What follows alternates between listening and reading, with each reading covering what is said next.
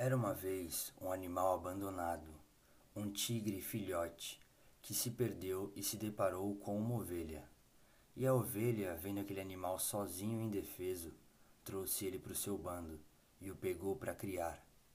O tempo passou e aquele pequeno tigre cresceu, pastando como as ovelhas, berrando como as ovelhas e sentindo medo como as ovelhas. Até que um dia um grande tigre predador encontrou o bando de ovelhas que formava sua família e viu ali o seu almoço. O predador atacou e, ao se aproximar, ele se deparou com uma coisa muito estranha que o deixou intrigado. Ele viu um tigre, tão grande quanto ele, berrando e fugindo junto com as ovelhas.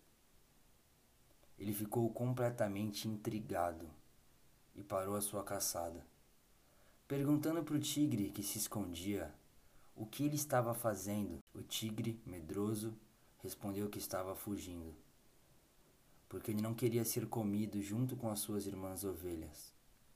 O predador não entendeu nada e disse que ele não era uma ovelha, mas ele não acreditou. Então o predador pegou ele, mordendo pelo pescoço.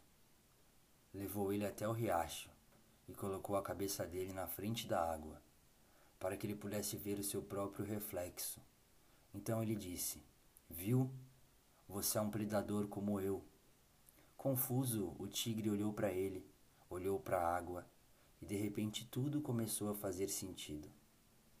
Ele começou a entender porque ele sempre se sentiu diferente, porque ele cresceu como uma ovelha, mas sempre foi um tigre. Porque ele cresceu como uma presa, mas sempre foi um predador. E uma vez predador, sempre predador. E aquele tigre nunca mais aceitou viver como uma presa e passou a dominar todos os territórios que eram seus por direito. E você? É um tigre ou uma ovelha?